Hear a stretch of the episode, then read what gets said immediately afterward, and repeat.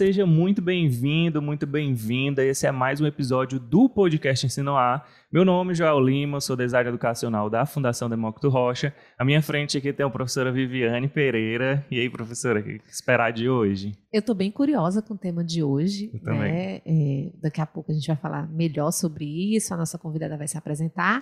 Mas estou bem ansiosa para escutar, para a gente bater esse papo sobre um conceito que eu acho que não, não é, é, de conhecimento da grande maioria das pessoas, né? Mas que tem uma relevância muito grande na educação e nas famílias. Né? Eu acho que é bacana a gente conversar sobre o tema de hoje, hoje. Com certeza. E quando você clicou aí no link, você já deve ter visto que hoje a gente vai falar sobre educação e transtornos de aprendizagem com foco aí em dislexia, tá bom?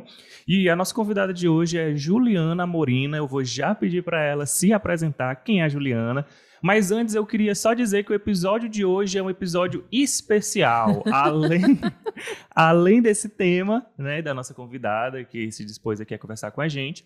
Eu queria falar que hoje é meu último episódio aqui à frente do podcast Ensinoar. Ou não, porque você pode voltar como convidado. Pronto, então à frente, como mediador, é, é, o meu último episódio. E aí, mais na frente, a gente pode se encontrar de novo aí como convidado e tal. Mas a partir do próximo episódio, a professora Viviane vai tocar o barco aí, com, como ela sempre fez, né? Com maestria e tal. Só que sem mim, dessa vez sem mim, né? Mas isso não é uma despedida, tá? Eu gosto de falar isso. Isso, isso não é uma despedida. E... É um aviso. É. é só para você, no próximo episódio, ver a professora é. aqui sozinha. Como já aconteceu quando eu tava de Sim. férias, né? Mas, enfim. É, vamos fazer um episódio bem legal aqui, essa, sa... essa minha saideira, né? Isso. Então é isso. É, eu queria agora passar para Juliana. Oi, Juliana, tudo bem? Queria que você. É... Primeiro, eu queria te agradecer, né, por estar aqui com a gente, por ter aceitado o nosso convite. E aí eu queria que você também se apresentasse para o nosso ouvinte. Quem é a Juliana? Ah, gente, é um prazer estar aqui hoje com vocês. Eu sou a Juliana, sou diretora-presidente do Instituto ABCD, que é uma organização social. Nós vamos falar um pouquinho mais sobre isso, mas é uma organização que tem a missão de gerar um impacto positivo na vida de pessoas com dislexia eu sou fonoaudióloga de formação, então eu tenho a minha carreira voltada para as questões do processo de aprendizagem relacionadas à linguagem, né? Então, tanto o desenvolvimento da linguagem oral quanto da linguagem escrita. E nos últimos anos tenho tentado, na verdade, tenho me dedicado para na área do, dos transtornos de aprendizagem, na área da dislexia, em especial na inclusão escolar na inclusão também no mercado de trabalho e na vida como um todo da pessoa que tem transtorno específico da aprendizagem. Bacana. Que legal. A gente vai falar já já, é, Juliana, te perguntando né, a respeito do, do seu trabalho e o trabalho mesmo do, do Instituto ABCD, mas só para a gente começar a nossa conversa, eu queria que você conceituasse a dislexia, assim, como é que a gente pode entender o que seria a dislexia para que todo mundo é, é, consiga acompanhar o nosso papo agora a partir desse ponto de partida. Tá. É, a dislexia ela é considerada um transtorno específico da aprendizagem. Nesse conceito, né, nesse nome, nesse nome imenso, a palavra específica é bem importante porque ele demonstra que nós estamos falando de uma alteração que é relacionada exclusivamente com o processo de aprender, no caso da dislexia, aprender a ler. Né? Então, nós estamos falando de crianças que iniciam seu desenvolvimento então, são crianças que vão falar, que vão andar, tudo dentro do que seria esperado para sua no seu desenvolvimento. Porém, quando elas ingressam na escola, no ensino formal, existe uma dificuldade inesperada, né? A gente fala que é inesperado porque a gente olha a criança, ela tem um potencial cognitivo, ela se comunica bem, ela interage bem com as outras crianças, então tudo nos indica que ela conseguiria ser alfabetizada sem dificuldades porém existe uma dificuldade inesperada para aprender a ler e, consequentemente, escrever. Então, a dislexia é uma dificuldade inesperada para a aprendizagem da leitura e da escrita. Então, indivíduos que têm a capacidade cognitiva e intelectual preservada, a visão e a audição preservada, foram estimulados, receberam todos os estímulos afetivos, emocionais, culturais, de literacia e ainda assim não conseguem se desenvolver. É, é uma alteração, se a gente fosse pensar no desenvolvimento aí neurológico, de funcionamento neurológico. Então, se a gente pegar uma criança que, ou um adulto que tem um diagnóstico de dislexia e fizer, um exame, né, um raio-x, uma tomografia, uma ressonância, nós não vamos conseguir identificar diferenças na, na estrutura cerebral, porque não é a estrutura, é o funcionamento, né, como o processamento da linguagem, das áreas que vão associar a nossa fala com as letras, que é fundamental nesse processo de aprender a ler e escrever. Então, esse processamento linguístico está alterado nas pessoas que têm dislexia. Muito interessante. E, e quando você. Eu, me, vieram, me vieram assim, algumas perguntas bem tolinhas. Eu, eu também curioso também. Não, e aí eu digo, ai meu Deus, não vou perguntar essas coisas. Será que cabe essa pergunta? Mas aí, juntando todas as minhas perguntas tolinhas, é, é, é, Juliana, eu, eu fiquei me perguntando quando você fala dessa, dessa dificuldade inesperada. Achei fantástico esse termo. É, como é que a gente, quanto família, a gente, quanto educação, professores, psicólogos, fono, né, como você está citando até a tua formação na escola ou na sociedade, melhor dizendo, eu gosto de trazer todo mundo para esse barco. Como é que chega o diagnóstico né, dessas pessoas? É, é fácil, é simples, é, é, é visual? Enfim, é, assim, eu tô, enquanto você falava, eu me reportava tanto a, a minha pessoa como mãe, né? Será que eu perceberia isso de algum filho, né? Porque você dizendo que está tudo lá, está é, tá tudo certo, né? As, os estímulos estão corretos, corretos é ótimo, né? Desculpa. É, tá lá, existem a, a, os estímulos e inesperadamente aconteceu. O, aconteceu ou, ou, já veio? Enfim, explica para a gente como é esse Sim. diagnóstico e, e a gente como pai, como família, né? Como sociedade, como é que a gente pode identificar? É. Hoje a gente tem, acho que a maior barreira para as pessoas que têm dislexia hoje é a identificação e o diagnóstico. Uhum. São vários pontos que transformam a, a acessibilidade no diagnóstico algo complicado. Uhum. Nós temos a questão do custo, né? Porque apesar da avaliação, bom, peraí, acho que eu me atrapalhei. Vamos começar dizendo como que a gente pode identificar e daí eu passo para as barreiras. Na verdade, é, existem muitas brincadeiras infantis que nós fazemos, como, por exemplo, parlendas, é, outras brincadeiras, como fui na feira, comprei banana, aí fui na uhum. feira, comprei banana e maçã. Uhum. Então, tem várias brincadeiras infantis que são bem comuns, tanto na família como na escola, que crianças com dislexia podem enfrentar dificuldades. Então, por exemplo, nas parlendas, em geral, a gente tem brincadeiras com aliterações, com identificação do som inicial e com rimas. Essa é uma área que a criança com dislexia vai enfrentar bastante dificuldade. Então, pode ser que aquela criança adora, adore música, escute músicas várias vezes, mas não consegue decorar as músicas. Hum. Sabe aquelas brincadeiras que a gente faz de parar no meio da música para a criança completar uhum. o restante da música? Uhum. É, palma, palma, palma, pé, pé, pé, roda, roda, roda, caranguejo, peixe. Uhum. E aí é, só completar muitas vezes isso bem, crianças bem pequenas já demonstram esse, essa, pelo menos interesse, né? E a habilidade de completar e fazer as rimas. Essa é uma área de dificuldade. Então, brincar com sons da nossa língua é algo que as crianças com dislexia têm dificuldade lembrar de sequências e memorizar, então, como essa brincadeira do fui na feira, comprei banana, maçã, né, que a gente precisa da memória para fazer algo que crianças com dislexia têm dificuldade. Uhum. Apesar da fala se desenvolver bem, algumas alterações na fala que não são tão esperadas para crianças com 5, 6 anos é comum. Então, ao invés sempre... da criança falar é, eu sempre tive essa, essa dúvida que você está tocando agora, né? Na tua primeira fala, eu lembro que eu participei de uma atividade numa escola pública aqui de Fortaleza e, e tinha um aluno que tinha dificuldade de algumas palavras ele tinha dificuldade de falar e eu não sei nada disso que você está falando agora, eu estou aprendendo nesse momento. Hum. Mas botei na minha cabeça que era dislexia, gente. Realmente, assim, eu, eu coloquei para a escola, não, não, era da escola, né? Eu estava ali pra, é, fazendo um trabalho para investigar, solicitei fono para a prefeitura, etc. E tal. Não sei o desandar da carruagem. Mas eu ia te perguntar isso, né? É, a fala é, é, tem alguma, alguma é, relação com. Você ia começar a falar sobre isso agora, né? Que algumas palavras ele tem dificuldade. Mas aí, aí a, a, leiga perguntando, eu sempre tive a sensação de que a fala era diretamente identificada pela fala, a questão da dislexia. Né? A pessoa teve uma dificuldade de falar alguma coisa, ah, ele é dislexo. Não, não necessariamente, né?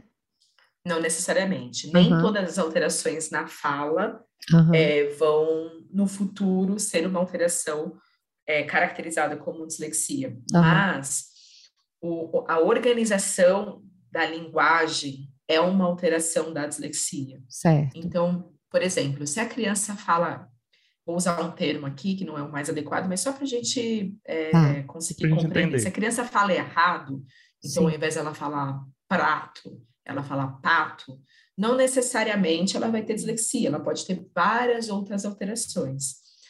Mas é muito comum, por uma alteração de memória também, uma memória dos sons, que a criança que tem a dislexia inverta as sequências dos sons. Então, por exemplo, ao invés de ela falar máquina, ela vai falar mânica.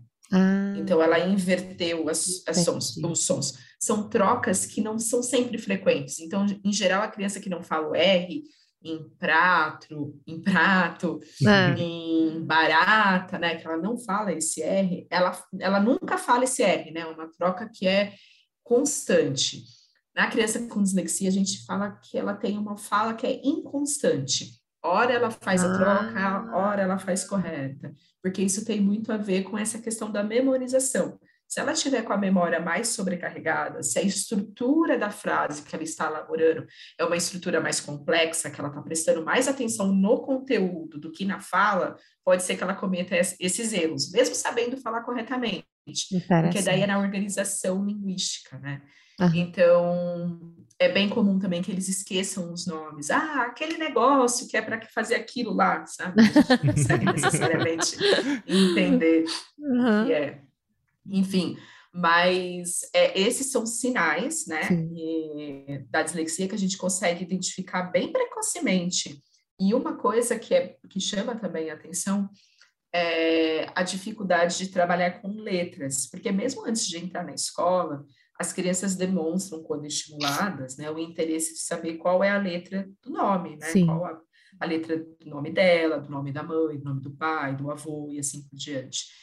E, e, você fala, e muitas vezes, depois que você fala, então, meu nome é Juliana, é J de Juliana, daí a minha mãe chama Jane e meu filho chama João. Uhum. Então a criança acha isso interessante, que todo mundo começa com um J, né, por exemplo, e ela vai percebendo isso. Para a criança com dislexia, esse tipo de associação é muito difícil. Uhum. Então, isso é um outro sinal também que a gente pode é, ficar atento, porque não, não necessariamente vai ser dislexia. Não é uma regra, gente, né? É uma regra. Mas a gente fala muito que antes mesmo de ter o diagnóstico, identificar os sinais é importante para a estimulação. Porque o diagnóstico sem estímulo, ele também não serve de nada, né?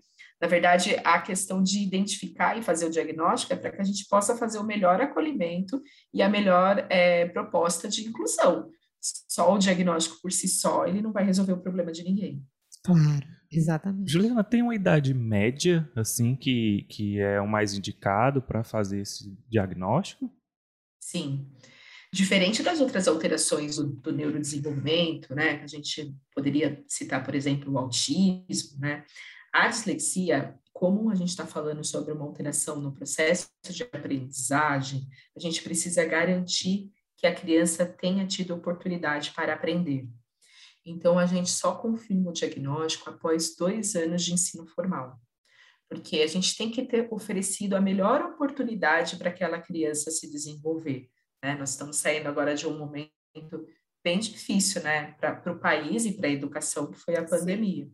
Então, se a gente for pensar nas, na, no tipo de organização, no tempo que a gente teve para se organizar para o ensino à distância, nas crianças de faixa de alfabetização, muitas podem ter ficado com dificuldades, mas não necessariamente que elas tenham dislexia. Uhum. Talvez a forma, né, o apoio que eles tiveram para fazer a, o ensino à distância nas famílias, enfim, não foi o suficiente. Então, o ideal é que a gente primeiro te, ofereça a oportunidade para o desenvolvimento da leitura e da escrita, para que depois a gente confirme esse diagnóstico.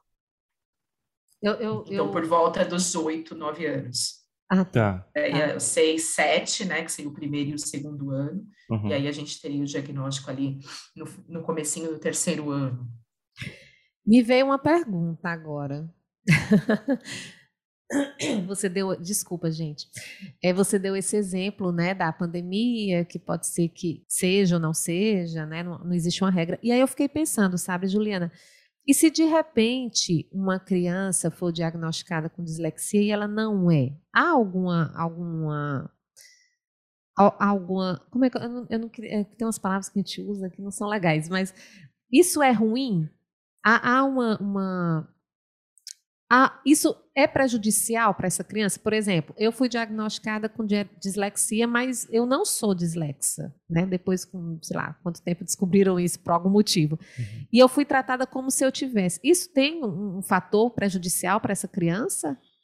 É, eu acho que, que o diagnóstico em si, ele, ele, por isso que ele precisa ser muito bem cuidado, sabe? Por isso que a gente precisa ter Pois é, porque assim, teoricamente, é, a, se a gente está falando de diagnóstico, ele é uma coisa muito séria, né? Ele é sério, ele está ali, a gente faz vários, no, e o diagnóstico eu entendo que não é uma coisa única, né? É um processo, né? Pelo que tu está falando, mas eu, eu sei que a gente pode correr o risco de cometer erros, né? É, teoricamente, o correto é que não, é de, tem a dislexia, tem aqui os pontos e tal, ou não. Né? Mas me veio de repente essa, essa essa essa piração, sei lá o que foi que aconteceu nesse momento, mas de, de me, me, veio essa pergunta, né? E se de repente o diagnóstico é errado, isso causa algum prejuízo para a criança? Não sei se isso já aconteceu, talvez não, né? Não, na verdade, é, o, o processo diagnóstico ele tem que ser muito bem cuidado, né? Uhum. A gente diz que o primeiro, o primeiro passo do diagnóstico é um olhar atento e um encaminhamento do professor. Tá. O professor é o especialista em aprendizagem. Entendo. Ele que sabe, ele que tem um modelo de quantas crianças ele tem na sala. Em geral, as crianças que estão numa, numa sala de aula, elas, em geral, têm as mesmas condições socioeconômicas e culturais, porque elas estão no mesmo local, muito próximas. Então, elas estão recebendo o mesmo tipo de estímulo de ensino, então elas deveriam ter um desempenho muito próximo, né? Claro que vão ter variações individuais, e isso é que é a beleza do nosso mundo, né? Que cada um é único. Isso. Mas a gente espera que dentro daquele processo a gente tem é, objetivos que todas as crianças vão alcançar até o final de determinado período. Mas o diagnóstico ele não, não é concluído na escola, porque a tá. gente precisa ter uma avaliação de uma equipe multiprofissional, interdisciplinar. Sim. Então, o fonoaudiólogo vai avaliar as, as questões de linguagem, o psicólogo ou o neuropsicólogo vão avaliar as questões cognitivas, de memória, atenção, as questões afetivas e emocionais que também estão relacionadas com o processo de aprender. O psicopedagogo vai olhar as questões relacionadas à educação, junto com o educador, né, com o professor responsável, e o médico vai solicitar alguns exames que eles são exames que a gente chama de exclusão, para excluir qualquer outra condição ah, médica que possa justificar essa dificuldade. Entendi. O processo de aprender vai depender muito de como a gente encara uma, uma diferença no desenvolvimento. Se a gente entender que uma diferença é um rótulo e que aquela criança está marcada para sempre por ser diferente, a gente pode ter consequências emocionais sérias por conta de um diagnóstico mal feito. Né? Entendi. Então, isso vai determinar muito de como a gente olha para esse diagnóstico. Agora, se a gente entender que o diagnóstico é mais uma das características, então, eu sou Juliana, meu cabelo é castanho, minha sobrancelha é grossa, meu olho é castanho, e além de tudo isso, eu também tenho dislexia. Então, ela é só mais uma das minhas tantas características. Além de tudo né? isso, eu uso não... óculos, né? É, eu uso óculos, enfim. Entendi, é, entendi. A, a, gente trabalha muito no Instituto para que a gente consiga ter esse, a, a dislexia como uma característica, né? Sim. Ela nasceu com aquele indivíduo, ela é uma característica que mostra que aquele indivíduo aprende a ler e escrever de maneira diferente, mas exato, ele aprende. Exato. Né? Então a gente só precisa a, a, dificuldade, né? As barreiras não estão nele, mas sim no ambiente. Então a gente eliminando as barreiras do ambiente, ele vai aprender a ler e escrever. E para além disso, se o processamento linguístico, né, a forma de aprender a ler e escrever é diferente, pode ser que ele tenha também potenciais artísticos, potenciais em criatividades, porque é uma forma de organização diferente, né? Então a gente também diz que a avaliação diagnóstica ela não tem só a, a função de destacar quais são as dificuldades, mas também deve destacar quais são os potenciais, porque na hora de desenvolver um plano de aprendizagem para aquele aluno, é muito bom eu saber o que, o que, que ele performa bem, né? Porque talvez seja ali que eu vou conseguir fazer com que ele é, consiga desenvolver sua autoestima para trabalhar com as áreas de dificuldade. Entendi. Ah, perfeito. É, Juliana, uma outra dúvida que surgiu aqui também é assim: é, já, já houve, vamos colocar a situação, já houve o diagnóstico, e aí quais são as ações, as atitudes que são tomadas a partir daí, é, de uma forma geral, mas eu queria também que você desse o exemplo do Instituto ABCD. O que, que é feito é, a partir do diagnóstico? Tá. É, quando a gente tem o diagnóstico, né, a gente tem que pensar que, por ser um transtorno de aprendizagem, o maior impacto, principalmente na época de ensino, né, de, do ensino fundamental, ensino médio, vai ser na escola. Então, o primeiro passo é que a escola receba esse diagnóstico e que a equipe que fez a avaliação consiga, em parceria com a escola, desenvolver as estratégias que aquela criança precisa ter para superar suas dificuldades de aprendizagem. Nem toda criança com dislexia vai precisar ter um acompanhamento terapêutico, porque às vezes a escola se organiza para dar conta é, de lidar com o processo de alfabetização. Depende muito de qual é o impacto desse transtorno de aprendizagem da dislexia na vida dessa criança, dessa família. Mas tem crianças que vão precisar, seja um acompanhamento com psicólogo, psicopedagogo ou com fonoaudiólogo. Então, eu, a gente no Instituto trabalha muito em três frentes, né? Na frente da família, então, para a família entender, porque a família é um ponto de apoio muito importante, estamos falando de crianças, na grande maioria, então ela vai precisar do suporte da família. A dislexia é uma condição, muitas vezes, na maioria das vezes, hereditária. Então, a gente tem vários casos de pais que levam o filho para fazer o diagnóstico e aí recebem um diagnóstico de dislexia também, acabam fazendo avaliação. Então, eles passaram uma vida inteira é, fugindo da escola porque tinham dificuldades, às vezes eles começam a empreender, trabalham em áreas que não dependem tanto da leitura e da escrita, né? Até muito tempo atrás era muito comum a gente dizer, ah, sei lá, João não é bom para ler e escrever, mas ele fez isso, isso está super bem na vida. Então, era muito comum que as pessoas não ficassem na escola se elas tivessem dificuldade, né? Então, a gente ainda tem bastante casos de pais que recebem o diagnóstico após o filho fazer o diagnóstico. Então, é, entender que daí a gente tem uma dificuldade dupla, né? Que é a dislexia da criança e, em geral, o ambiente é pouco estimulador, porque se os pais têm dificuldade em ler, eles não vão promover tantos estímulos para leitura e para escrita. E tudo bem, a culpa não é deles, né? Por isso que a gente fala sobre esse acolhimento familiar. Então, a gente tem todo esse trabalho. Um trabalho com a escola, porque muitas vezes o professor na grande maioria, está muito sobrecarregado, ele tem muitos alunos, alunos com, às vezes, condições diagnósticas distintas numa mesma sala de aula para dar conta. Nem sempre ele tem um professor de apoio.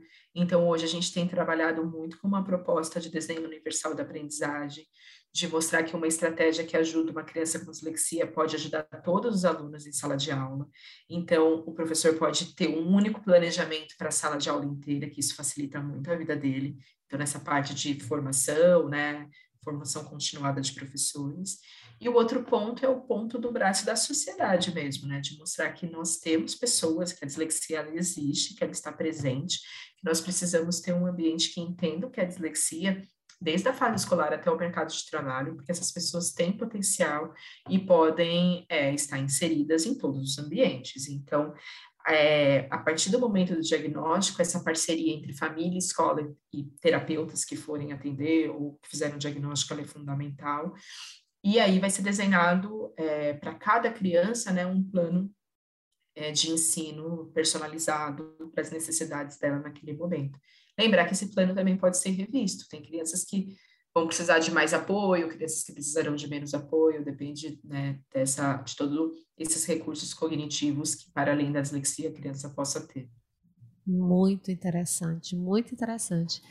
É, e, e, assim, eu, eu, te ouvindo, né, e, e, você trazendo muito essa questão da família, da sociedade, do, do, mercado de trabalho, quando a gente começa a compreender que eu acho que, que o, o, o nosso podcast, acredito que o Joel vai concordar comigo, ele tem muito essa função, sabe, Juliana, e quem está nos ouvindo, é de levar informação, Sim. né? Que as, a gente escuta falar, algumas pessoas mais curiosas buscam, pesquisam, leem, assistem alguma coisa sobre, mas a, a, gente tem essa expectativa de que as pessoas que nos acompanham, que na sua grande maioria são educadores, familiares e, e, e afins, é, família e afins, é, é encontrem né, nessas falas que a gente faz aqui a informação de uma forma mais, mais acessível, primeiramente, né? A gente sempre teve essa preocupação de ter uma linguagem bem simples para que as pessoas entendam e desmistificar algumas coisas.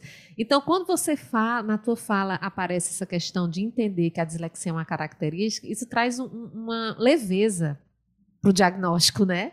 É uma característica. E sabendo que é uma característica, o que, é que a gente pode como é que a gente pode melhor trabalhar em cima disso, dessa informação, né? Seja na minha casa, seja na minha escola, seja inclusive no meu trabalho. Porque quando você fala de mercado de trabalho, né, Joel, eu acho que a gente não tem esse olhar para dentro, né?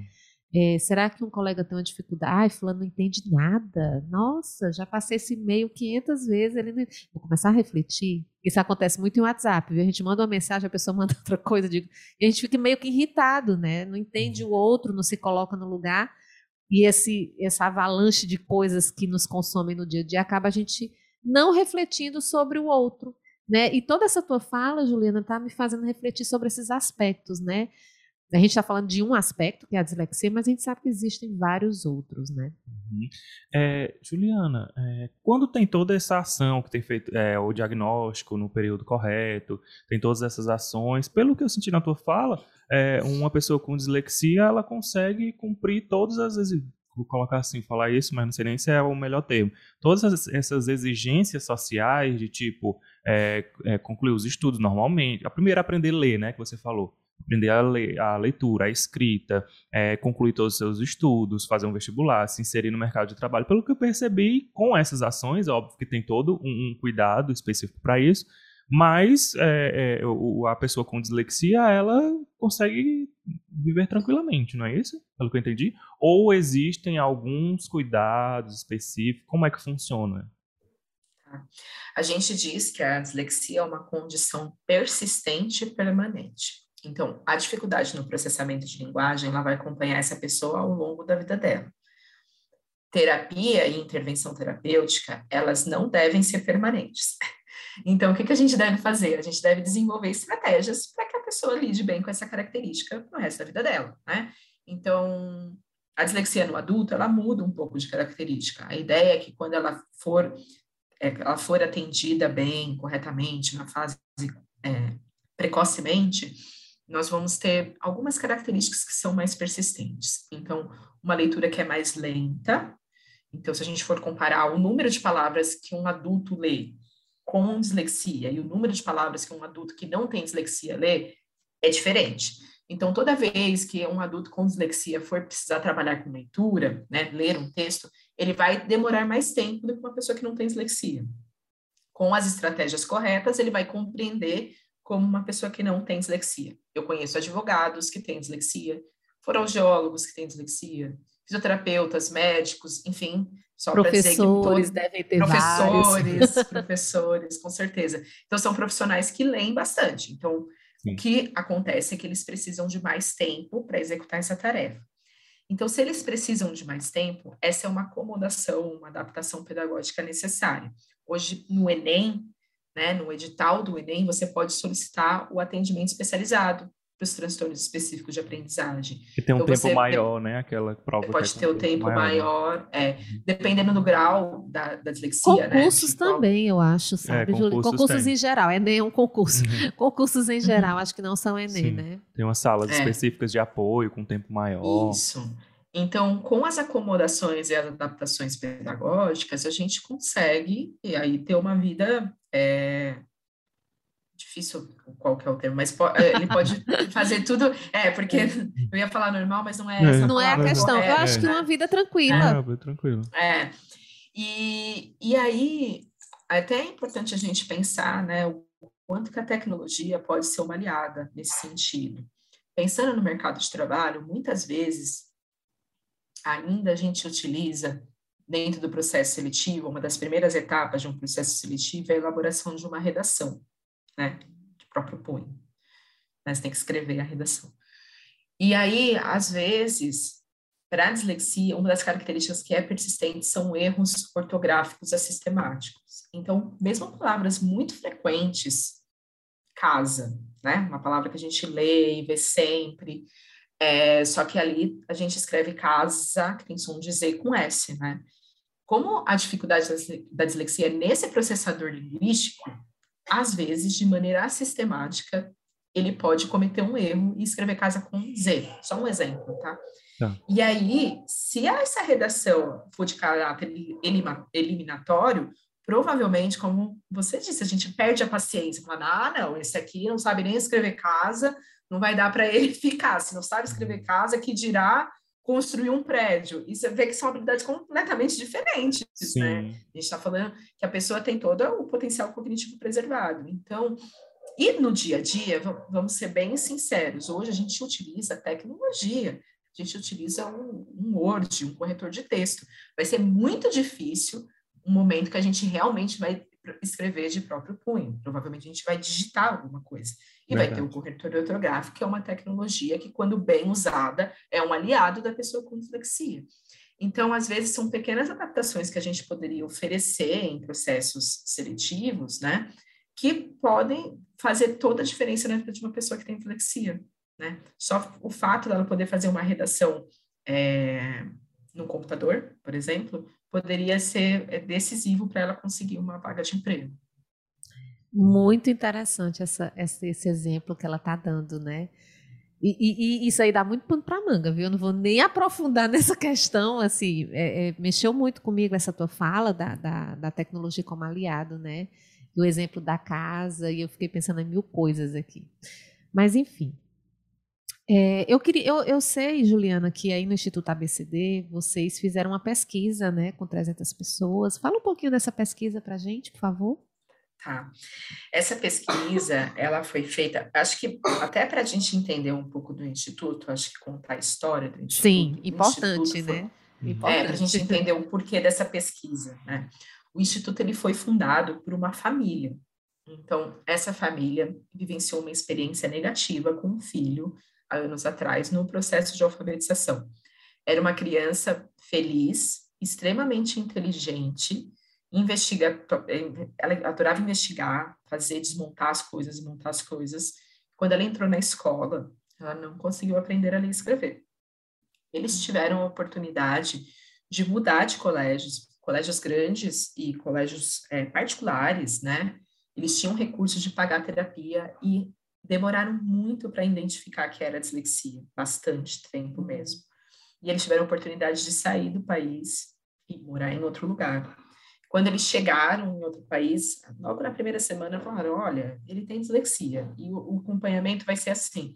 E, e aí ele super se desenvolveu e foi outra vida. E o que mudou muito nesse pré e pós-diagnóstico foi o potencial é, emocional, as características do como essa criança lidava com a, ir para a escola, e a gente sabe que quando uma criança tem dificuldade para ir para a escola, isso desestrutura toda a família, né? Em geral, a criança vai para a escola, o, os cuidadores vão trabalhar. Então, se a gente, os cuidadores precisam trabalhar. Se a criança não vai para a escola, alguém tem que ficar em casa cuidando. Então, é todo um desequilíbrio familiar, né? Essa, essa barreira de ir para a escola. Então, quando houve a oportunidade dessa família investir numa causa social, eles escolheram a causa da dislexia e o Brasil para fazer isso. O Instituto ABCD nasceu assim, para melhorar a vida das pessoas que tinham dislexia, para trazer conhecimento sobre a dislexia, para que nenhuma outra criança vivesse as mesmas dificuldades que o filho deles enfrentaram no processo de alfabetização. E foi fundado em 2009, e de, lá para cá a gente já avançou muito no conhecimento da dislexia, a gente sabe que isso já evoluiu, mas ainda a gente tem barreiras, né? E nós temos várias histórias de famílias que saíram, por exemplo, da Bahia, é, do Mato Grosso, do Paraná, isso há pouco tempo, então há 10 anos, e precisaram vir até São Paulo uhum. para fazer o diagnóstico, ainda, né? Então, não porque é, lá não tivesse recurso, mas mais porque os profissionais não, não receberam ainda informação. E aí eu estou falando mais de profissionais da área da saúde, tá? Não estou falando só de educação, não. É. Em geral. E isso gera um impacto muito grande. A pesquisa ela surgiu para descrever quais são os impactos financeiros e emocionais Sim. que a dislexia traz na vida das famílias. E o que a gente observou foi que 89% das famílias que participaram dessa pesquisa só conseguiram um diagnóstico na rede particular. E eles, metade, investiu mais de dois mil reais para conseguir concluir esse diagnóstico. Uhum. Sendo que aqueles que fazem acompanhamento investem, em média, por mês, 800 reais para fazer terapias e acompanhamentos paralelos à escola. Uhum. Então, a, a, dislexia custa muito caro para as famílias, e a gente sabe que, para a grande maioria dos brasileiros, nós estamos falando da avaliação mais de um salário mínimo, né? Então, a gente sabe Sim. que isso é um, algo bastante inacessível. E, para o lado emocional, 80%, então um número bastante elevado, disse que o filho já enfrentou alguma dificuldade relacionada à ansiedade ou tristeza por conta da dislexia. Então, também existe aí uma dificuldade, mesmo depois do diagnóstico, desse processo de inclusão escolar, né? A gente ainda tem falhado nisso, de mostrar Sim. que essas crianças têm potencial para aprender, e essa dificuldade acaba gerando ansiedade e tristeza na criança e, consequentemente, na família. Sim. Então, esses dados surgiram né, como base, porque ainda em 2021 nós não tínhamos nenhuma legislação nível federal que falasse sobre o direito dos educandos com dislexia e outros transtornos específicos da aprendizagem. Apesar dessa, desse projeto de lei estar, estava tramitando, na verdade, desde 2008, somente no final do ano passado, em 2021, ele foi aprovado. Então, foi uma conquista bastante importante, não só do Instituto ABCD, de maneira nenhuma, porque muitas mães batalharam demais, foram para Brasília, fizeram toda a conversa com senadores e deputados para que, que a lei fosse aprovada. Na verdade, quem, essa conquista, a gente diz que é uma conquista das famílias mesmo.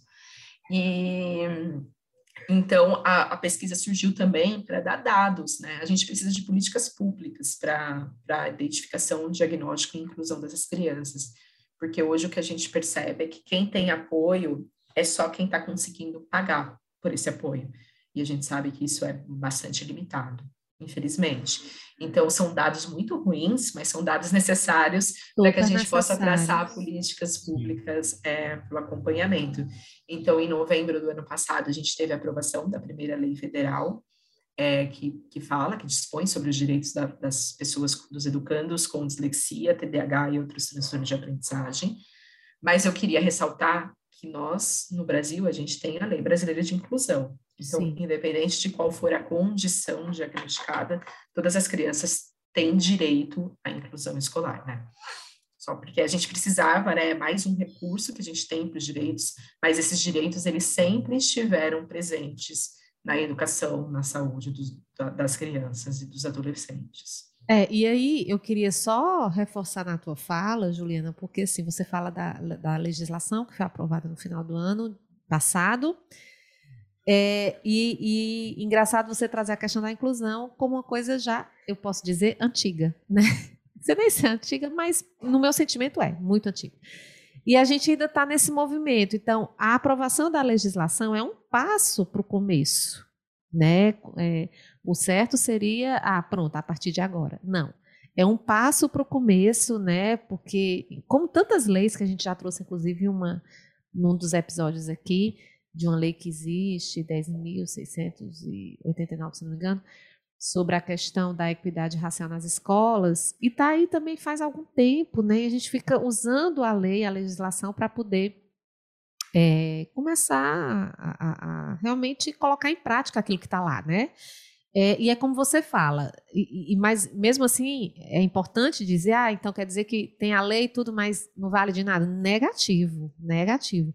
A é como você fala, quando está é, é, tá numa lei e, e, a gente transforma isso em uma política pública, e, é, é uma força, né, um alicerce, é uma base mínima para que a gente consiga realmente fazer as coisas acontecer e poder brigar por aquilo, né? Porque sem a legislação, nem isso a gente pode fazer. Né? Então é muitíssimo importante isso que você está trazendo para a gente com relação a essa pesquisa que o Instituto fez, né, a esses resultados, que é como você diz, é, é, são tristes, mas importante falar, e a essa informação que é dessa legislação que foi aprovada no final do ano passado, importantíssimo. Com certeza. É, eu, eu queria ter perguntado antes a respeito da questão emocional e social das pessoas com, com dislexia, né? E aí me chamou muita atenção agora quando você falou nos dados que 80% né, da, da, das pessoas que foram é, alvo dessa pesquisa falaram que as crianças tiveram né, essa dificuldade por conta da dislexia. Eu acho que os outros 20%, se já não tiveram, provavelmente vão ter algum tipo de, de, de impacto emocional nisso, né? Porque, é, às vezes, por exemplo, no, meu caso, é, eu, eu tenho muita dificuldade, às vezes, em concentração, às vezes eu esqueço das coisas, e por muito tempo, eu particularmente, tive muita dificuldade com isso, até me aceitar. Não, eu sou assim, como você falou, né? É mais uma característica uhum. e eu vou ter que lidar. Eu uhum. uso óculos e eu esqueço. eu não é. vejo. É óbvio que é outro caso, mas eu mas tô. É um exemplo. É, eu tô dando exemplo só da questão é, emocional, o quão, o quão relacionado com esse tipo de coisa é, tá, né? Quão ligado tá com isso. E aí é, eu tive muito, muito, é, muita dificuldade com essa aceitação de entender que eu, por isso que eu queria reforçar essa parte que você falou, tanto do impacto emocional quanto lá no começo da tua fala, Juliano, você falou que isso é mais uma característica, porque eu acho que quanto mais conscientização disso a gente tiver, é, não sei se mais fácil vai ser lidar, não sei se essa palavra seria, mas a gente vai ter mais é, suporte. Suporte, exatamente. Suporte para lidar. Até suporte da gente com a gente mesmo, isso, né? Isso. A gente está falando aqui especificamente de dislexia, mas hoje em dia, como tá tudo, a quantidade de informação tá gigantesca, é, o déficit de atenção também tá Sim, aí. A gente, a gente tem muitos casos, eu estava até conversando com a minha esposa um dia desse, que tá tendo muitos casos também de autismo Sim. também, né? Eu não sei se já existiam e não, e era, não era diagnosticado, diagnosticado ou, ou, ou, se está dando uma atenção maior agora. Mas, enfim, ou seja, tudo isso desemboca, querendo ou não, numa parte social, numa parte emocional, Sim. com certeza, e vai muito do processo de aceitação, e eu vou guardar muito essa questão quando eu sair daqui desse episódio, que é isso é mais uma característica. É né? mais uma característica. E, e, assim, ouvindo você e, e, e a Juliana, Joel, me veio aqui, eh, você deu esse exemplo do óculos, e, e, aí ouvindo também as, as questões que a Juliana coloca, do diagnóstico precoce, da importância desse diagnóstico bem no início, porque você falando do óculos, eu lembrei, e aí é um exemplo realmente, como você disse, não tem como comparar, mas é um exemplo, só para exemplificar, por exemplo, né? É, uma criança coloca um aparelho no dente, né? Por exemplo, a minha filha colocou um aparelho, só que o Gente, ela antes de colocar o aparelho, ela hoje também não ri mais, né? Por causa do aparelho. Uhum. Mas antes disso, ela não ria. Eu comecei a observar nas fotos que ela não estava rindo, porque realmente os, os dentes estavam bem. Tinha um aqui perto do, do olho, bem dizer, né? E ela não estava mais indo. Onde, onde, é que eu estou querendo chegar? Né? Ela pré-adolescente, que, que começam as, as, os sentimentos né, e os hormônios e tudo vai aflorando mais quando Sim. chega na pré-adolescência e adolescência. Né? A criança ela é mais descolada, mas não é regra. É, mas o que é que eu quero dizer? Quando você tem um diagnóstico precoce nessa, nessa, nessas, na, no, nos anos que a, a Juliana colocou, de 6 a 7, de 8 a 9, e ele chega com esse diagnóstico nos seus 13, 14 anos, é como se que é a palavra que o Geldo encontrou, né? Qual palavra eu encontrar? É como se ele tivesse um suporte para chegar Sim. nessa fase de tantas dúvidas, de tantos dedos apontados, né, que a gente briga muito por isso, mas é uma realidade, com rede social parece que a coisa potencializou. É importante demais essa identificação, esse diagnóstico Eu não sei nem se é precoce, viu, Juliana? Eu acho que é o correto, é o inicial. É o, é, é, a gente fala de precoce. A idade certa, né? É, a idade certa, pronto, melhor falando. Porque a gente fala de precoce, como sai precoce porque antes, antes, antes do, do, tempo. Antes do tempo. Não acho que não, né? Eu acho que é o diagnóstico da idade certa, como diz o Joel. Para que ele tenha esse suporte, não só ele, como você falou, a própria família, né? E consiga chegar nas fases da vida, e aí eu falei muito da adolescência, mas acho que são todas as fases, de uma forma segura, né? De aceitação, e eu acho que essa questão do emocional, Joel, do, do social, ele vai passando de uma forma tranquila, porque ele teve esse suporte, né? E uhum. reforçar que é apenas, um, apenas entre aspas, obviamente, mas é uma característica, que a gente consiga encarar isso como uma característica. A gente acho... fala no Instituto, desculpa só para não, pode, não, falar, pode falar, é muito falar. importante. Não, não, pode falar. Que a gente às vezes fala, ai, mas a gente está rotulando demais as crianças, agora uhum. é a criança que tem dislexia, agora é a criança que tem autismo, agora. Uhum. Só que assim, o rótulo, ele vai ser colocado. Vai. A gente pode dizer que a criança tem dislexia e por isso ela tem dificuldade na alfabetização, ou alguém vai dizer que ela não aprendeu a ler e escrever porque ela é burra, porque ela é preguiçosa, Sim. porque é isso que a gente escuta nos relatos. A gente escuta que, as, que as, os adultos que não foram diagnosticados, eles, eles tinham apelidos como burro, se é que isso pode se chamar de apelido, né?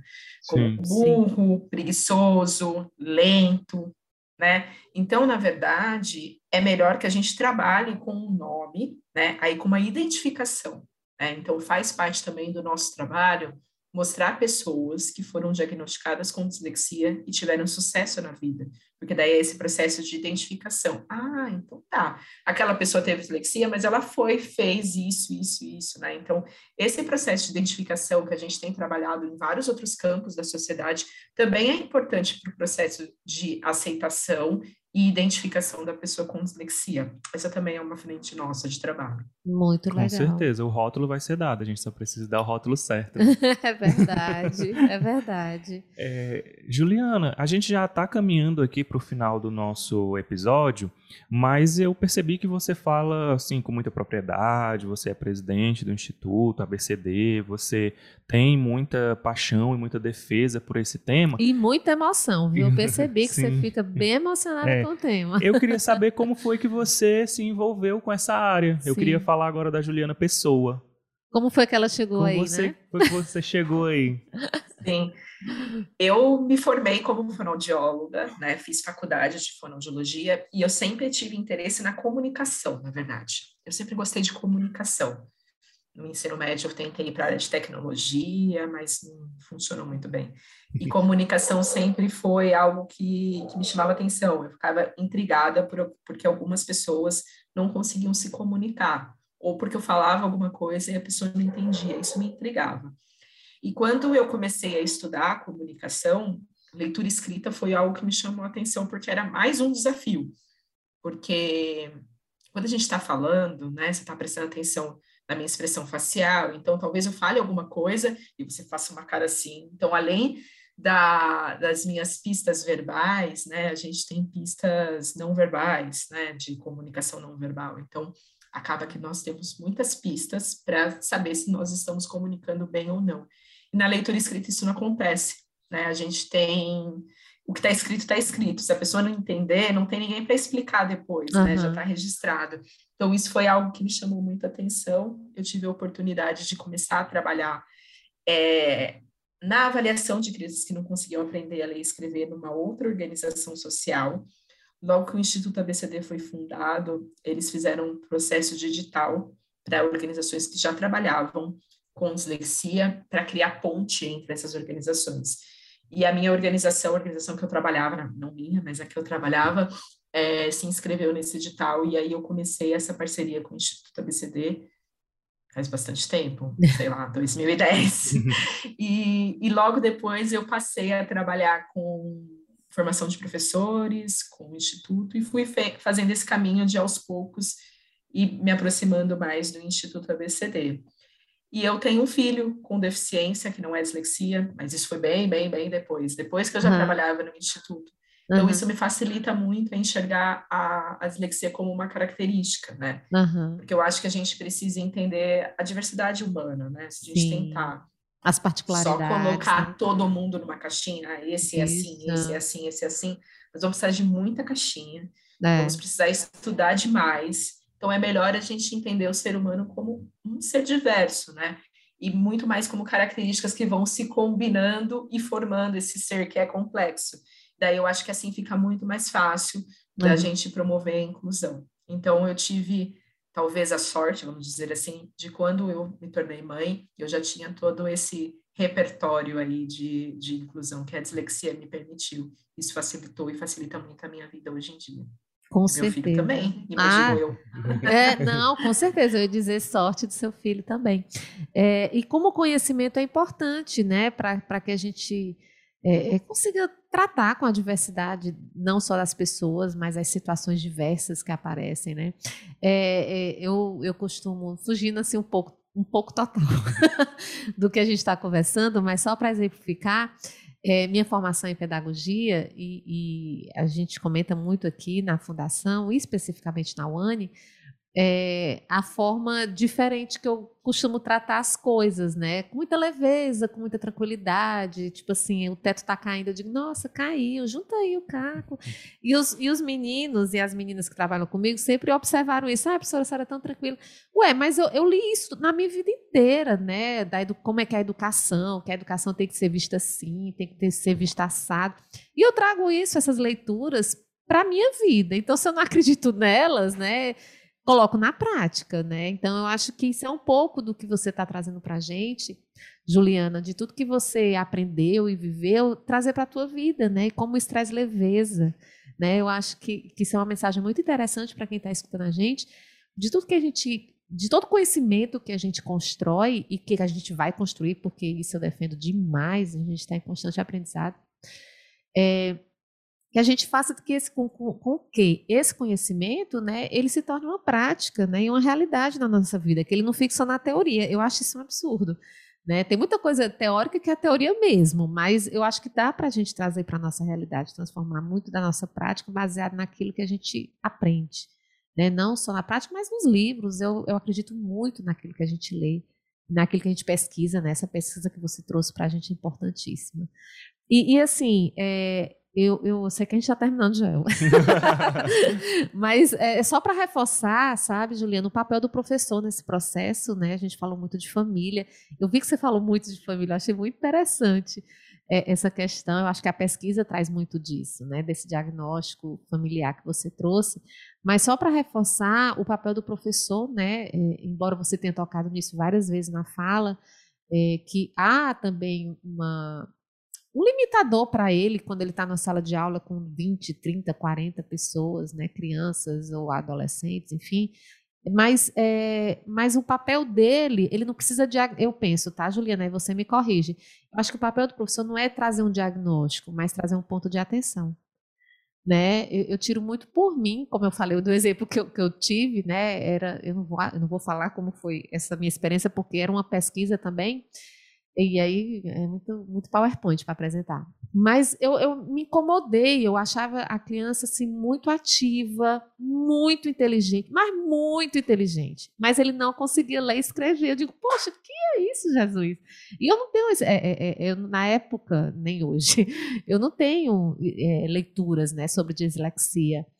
É, mas tem uma minha formação em pedagogia que traz pelo menos um sinal, né? E, e aí eu me incomodava e eu cheguei para a escola e digo, gente, será que não é dislexia? Eu, eu fico até com medo da gente falar essas coisas que as pessoas pegam e dizem, ah, é, pois é mesmo. Ah, é, é verdade. Né? Não sei se isso acontece, Juliana.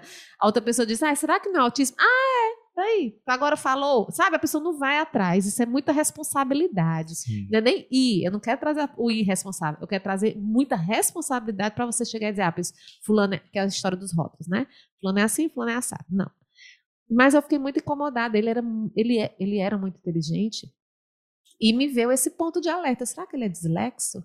Mas eu não podia dizer isso, né? Trouxe para a escola um ponto de luz.